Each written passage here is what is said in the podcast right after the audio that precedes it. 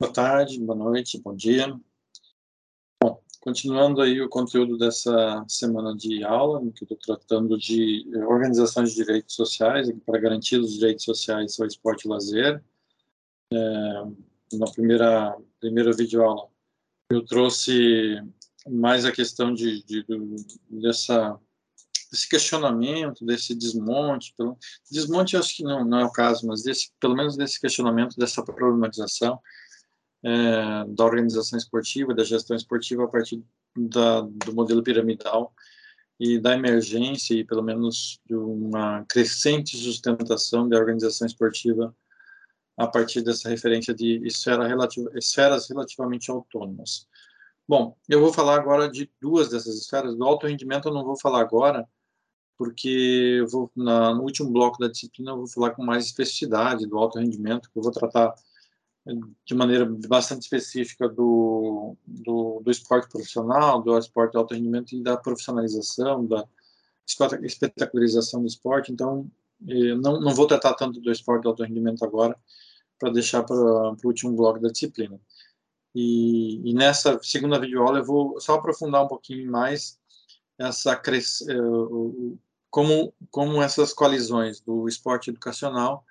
e, o, e, a, e a coalizão do esporte de lazer, o esporte de participação, vão, vão, vão se tornando mais robustas, vão se tornando mais coesas, mais robustas, com maior capacidade de defender, de propor e defender os seus, os seus entendimentos, as suas ideologias, as suas compreensões a respeito do que é o esporte, de como deve ser vivenciado o esporte e, e de como é, de como deve ser organizado, é, deve ser propor, proposta uma organização, uma gestão pública eh, e, uma, e uma política pública de, de esporte para, os brasileiros e para as brasileiras. Então, um pouco nessa linha, eu vou tratar especificamente com, com sobre o esporte, sobre a questão do esporte escolar, esporte educacional eh, e o esporte de lazer. Eu não sei se esporte educacional, esporte de lazer são as melhores palavras, mas estou falando dessas colisões, desses grupos que vão se fortalecendo em torno disso. Bom, é, na apostila eu vou tratar ali do, dessa, fazendo uma análise desse, desse esporte educacional, que era a base da pirâmide, né? Na aula passada eu fui tratar ó, o esporte, é, quando a gente pensa a organização a partir do modelo piramidal, o esporte escolar seria a base da pirâmide, é por onde todo mundo começa a experiência esportiva, e essa experiência esportiva seria inspirada no topo da pirâmide, seria inspirada, adequada, sistematizada mesmo na escola, a partir do, da referência do topo da pirâmide, dos, dos melhores, dos, enfim, tudo, o melhor modelo seria o topo da pirâmide. Então, de modo geral, é, era isso que estava posto assim, até a década de 80, pelo menos com muita força. E aí, na década de 80, tem esse questionamento, essa, essa crise da educação física que vai olhar para a educação física escolar, principalmente para a educação física escolar, e vai dizer, olha, a educação física escolar ela tem que ser marcadamente pautada é, o, deve, o, objeto da educação física deve ser deve ser é, deve ser marcada pela cultura escolar, pelo sistema educacional e não pelo sistema esportivo. Então, de modo geral, o que a gente vai, vai colocar, é, que eu estou colocando aqui, é um, é um deslocamento, né? uma, é uma saída da educação física escolar do sistema esportivo, na década ali, pelo menos a partir do meados, final da década de 80, um tensionamento disso, e, e, e aos poucos uma, uma saída do, a saída da educação física do sistema esportivo e a entrada da educação física no sistema educacional. Ou seja, a educação física escolar tem mais a ver com o MEC, com, com, agora não é o MEC, né, com o Ministério da Educação, do que com, com o sistema esportivo brasileiro. Então, é a partir do sistema da educação, do sistema do, do, dos parâmetros nacionais curriculares, da LDB, da, das diretrizes básicas da educação, e mais recentemente da, dos, da, da, da, reforma curricular, me fugiu o nome da, uh, dessa, desses parâmetros nacionais curriculares, que, que a educação física escolar vai ser organizada, mas a partir do sistema educacional, e não a partir da, da, do sistema esportivo como era. De modo geral, diria assim que na década 60, 70, final da década 60, 70, 80, a educação física escolar era era, fazia parte do sistema esportivo, né? era, era, era a base do sistema esportivo e é a partir dali que o sistema esportivo ia se desenvolvendo. E até hoje tem muita gente, principalmente os mais, é, os, os, professores com mais, com mais velhos, enfim, participaram da educação física e se formaram em curso de educação física aí na década de 80 vão entender, vão defender que a educação escolar ainda deve ser a categoria de base para a formação esportiva. Bom, mas esse é um debate. Bom, eu cito um, um autor que é muito chave para pensar isso, discutiu isso de uma maneira é, bastante contundente, bastante séria, bastante importante, que é o professor Walter Bra, que atualmente é aposentado, mas é professor da Universidade Federal do Espírito Santo. E ele vai é, justamente desde a década de 80, mas na década de 90 e, e mais recentemente ele vai questionar essa esse lugar da educação física como sendo uma reprodução do esporte do rendimento. Aí vem aquela aquela aquela expressão que foi até colocada por ele num artigo de, é, é, é, não pensar o esporte na escola, mas é o esporte da escola. Então, que, que esporte é esse? É o esporte que está sendo vivenciado, produzido na educação física escolar. Hum, enfim, e o professor Walter ele vai justamente questionar é, essa ideia de que o esporte é, da educação física deveria ser uma reprodução do esporte institucionalizado, do esporte da, do sistema é, do sistema é, esportivo, né, desse sistema esportivo formal, desse sistema esportivo é, seletivo, hierárquico e tal. E vai, vai, nós temos que problematizar essa educação física a partir de outros referenciais. O objeto da educação física é a cultura corporal de movimento, e entre, essas, entre, entre esses elementos da cultura corporal de movimento está, entre esses, é, não elementos, mas entre essas produções culturais da cultura corporal de movimento está o esporte, está a dança, tem outros tem outras produções culturais da cultura que, que são importantes para a educação física. E aí vai se questionando, né, crise de identidade, vai se produzindo um outro objeto, um outro lugar de educação física na escola, a partir de outros referenciais que vocês aí é, vivenciam bastante na formação. Ah, isso, isso foi alicerçado por uma inicialmente uma, uma teoria crítica, né, uma, uma, perspectiva crítica, emancipatória,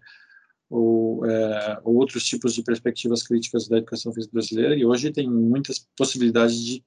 de entender essa, essa construção do esporte é, da escola, né, de como se,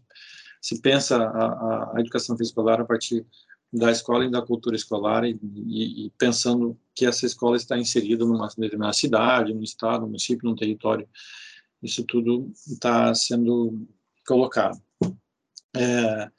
não significava que o Walter, o Walter Bracht, os, os autores, os pesquisadores, os intelectuais orgânicos dessa educação física escolar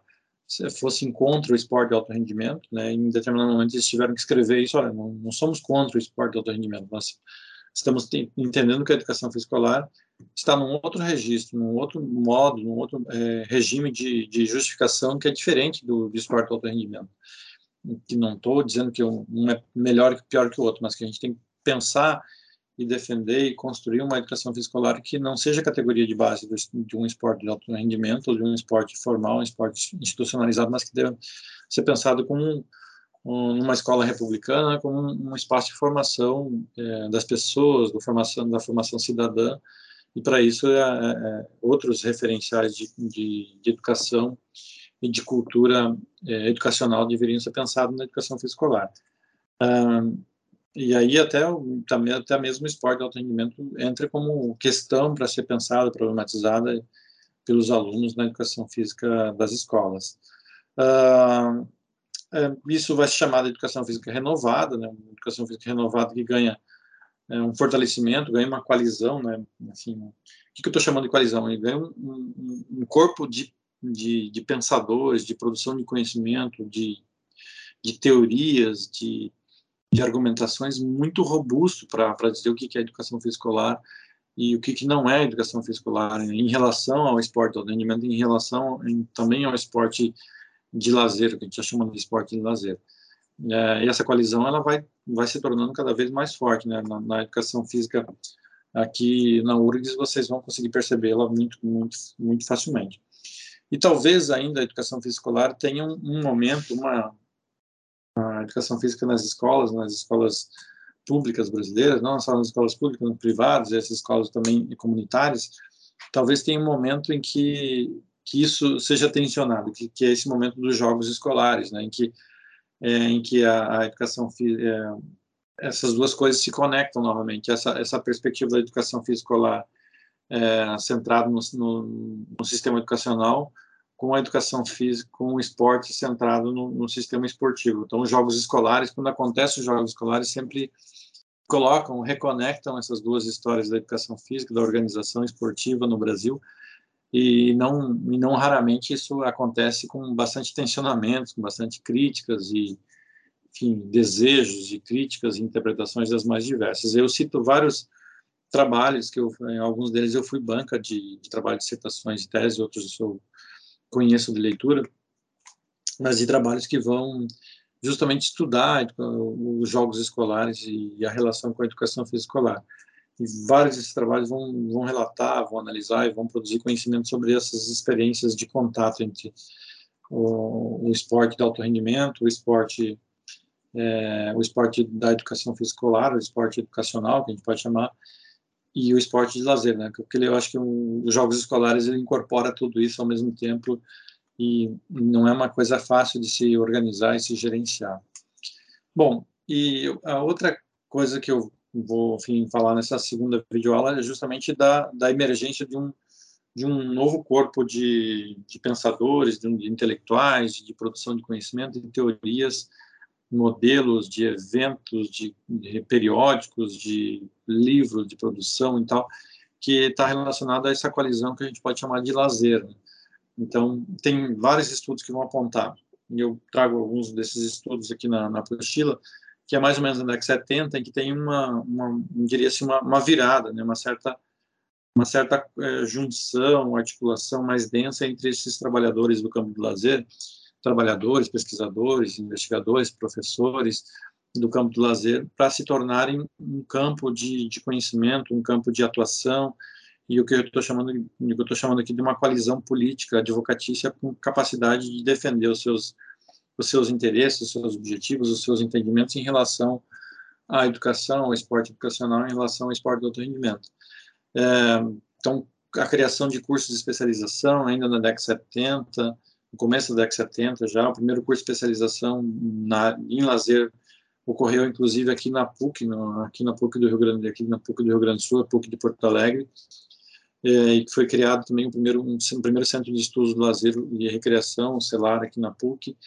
Uh, depois, em, em, São Paulo, criado no, no âmbito do, do, do, SESC São Paulo, do Serviço Social do Comércio, o Centro de Estudos Lazer, o Lazer de São Paulo. Então, tudo isso foi, foi crescendo, foi, foram, foram, surgindo eventos, né? O, o, o Encontro Nacional de, de, Lazer, que atualmente é o Encontro Nacional de Recreação Lazer, o ENAREL, é,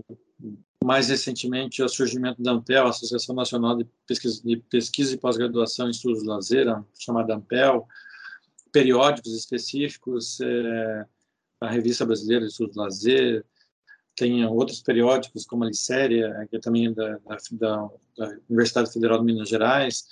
é, o surgimento de programas de pós-graduação, Hoje tem um, programa de pós-graduação, mestrado e doutorado específico em estudos interdisciplinares de lazer na, na Federal de Minas Gerais, cursos de graduação específicos no campo do lazer. É, já a própria Unicamp teve um curso de graduação específico em lazer. É, então, temos um conjunto de, de produção é, de, de institucional, de instituições, de produção, de teorias,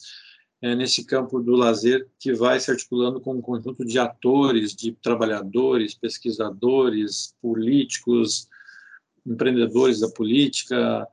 é, enfim, um, um conjunto muito amplo de atores que vão incorporar tudo isso e vão produzir tudo isso e vão defender esse esporte é, como experiência de lazer para os brasileiros é, através de serviços públicos, através de uma organização de, de garantia do esporte brasileiro como serviço público é, na esfera do lazer, ou como experiência de lazer. É, tem um, um, debate que foi chave para isso, no meu entendimento, que é um debate da década de 70 e 80, que é educar para o lazer, educar pelo lazer. Esse debate foi muito, muito importante, que é educar para o lazer, que é uma espécie assim, de que as pessoas precisam aprender a vivenciar o lazer, precisam aprender a, a utilizar o tempo livre, a cultivar, é, como eu já falei aqui várias vezes, a cultivar, cultivar no sentido de cultura, cultivar é, experiências de, de, de, diversão, das mais diferentes experiências de diversão, relacionais com, como cultura, né, a experiência de lazer como cultura, e educar pelo lazer, educar é, através da experiência de lazer, que esse espaço de lazer é um espaço de, de educação não formal tão importante como qualquer outro espaço de, de educação, e cada vez mais essa, essa educação não formal se aproximando e sendo sustentada a partir de referências da educação popular, né, da, da coeducação, da auto-organização, da, da, da, dimensão da comunidade e tudo mais. E aí você vai pensando gerações e gerações de, de, pesquisadores, orientadores, trabalhadores que vão dando conta disso, e hoje tem um corpo de intelectuais orgânicos bastante bastante forte. O que, que eu estou chamando de intelectuais orgânicos? É um corpo de, de pensadores que vai ser reconhecido como, é, diria assim, como referência e que vai ajudando essa comunidade a, a se pensar, a pensar e se pensar é, como um coletivo, né, um coletivo com capacidade de, de, de enfrentar, de, de, como coalizão advocatícia enfrentar e se relacionar com outras com outras é, coalizões que vão defender o, o esporte e na, na, como serviço público, como política pública de maneira distinta. Uh, tem um autor-chave que eu, que eu não, não, não, deixo de mencionar aqui, aqui no, no, Brasil, que vocês conhecem bem, provavelmente já tiveram aula com o professor Marco, Marco Paulo Stiger. O Stiger eh, trabalhava com uma disciplina, provavelmente vocês tiveram aula com ele uh, no começo da graduação, se não me engano, Estudos Socioculturais e Educação Física, era o nome da disciplina. É, mas o Stiger ele é um, um, dos autores, um dos pensadores chaves, autores pensadores chaves na, na educação física brasileira, porque já no final da década de 90 ele vai perceber uma certa contradição, um certo, uma certa é, uma certa angústia na educação física brasileira, porque o esporte ou era visto como ali na década de 90 ou era visto como o salvador da pátria, né? vamos colocar todo mundo na experiência esportiva porque isso vai salvar as pessoas e vai tirar ele das drogas, vai fazer essa dimensão que ele vai chamar de salvacionista. Ou, por outro lado, um esporte que era é, alienante, dominador, quem pratica o esporte joga o jogo do, do capitalismo, e é um sujeito alienado e tal, simplesmente reproduz uma coisa que não sabe o que está fazendo. Então, o Stiger vai ali no final da década de 90 já estranhar um pouco esse debate bastante tipo, é, esquizofrênico, de certa maneira, da educação física brasileira e vai e vai propor um estudo no campo do lazer, e ele é um autor-chave para entender essa coalizão de estudos no lazer no Brasil, porque ele vai, olha, vamos estudar essa experiência de lazer, vamos, vamos estudar a experiência esportiva a partir do lazer, nos lazeres, e ele vai desenvolver pesquisas etnográficas de conviver com as pessoas no sentido no, no espaço de lazer e vai, vai dizer, olha, esse debate que é, é o salva ou que é alienante não, não cabe muito, a gente tem que pensar, produzir teorias, produzir é, compreensões, teorias, modos de organização, modos de, de gestão a partir da experiência no lazer. E vamos estudar isso, vamos fazer isso. Então ele constitui um grupo de pesquisa ali em 2001, já, o grupo já vem de antes, mas institucionaliza esse grupo em 2001, e ele existe até hoje, o Grupo de Estudos Socioculturais e Educação Física, que vai estudar as experiências esportivas no lazer, aqui na, principalmente na cidade de Porto Alegre, mas não só somente na cidade, e vai se dedicar a entender essa produção heterogênea de significados da experiência de lazer no lazer, e, e com muitos trabalhos em políticas públicas, né? em, em experiências, em organizações de gestão de políticas públicas. Mas, de modo geral, é, eu quero é, sinalizar que, que, o professor Marco Paulo Stiger é um dos, um dos autores importantes para né, que teve essa sacada de dizer que, ó, que a gente tem que olhar para a experiência de organização, de gestão e de produção do, do, do, do esporte no lazer. Né, como é que isso está sendo produzido e aí tem uma gama, uma gama bastante grande de produção de conhecimento desse grupo de pesquisa, mas que, eu, mas que inspirou outros grupos de pesquisa pelo Brasil inteiro, não só no Brasil, para fazer coisas semelhantes e que vai também criando mais corpo para essa coalizão que eu estou chamando de coalizão de, de, de, de lazer, para defender os seus interesses, as suas formas de, de serviço, de organização de serviço de, de, de esporte como é, como política pública para todos os brasileiros e, as, e, todas as brasileiras.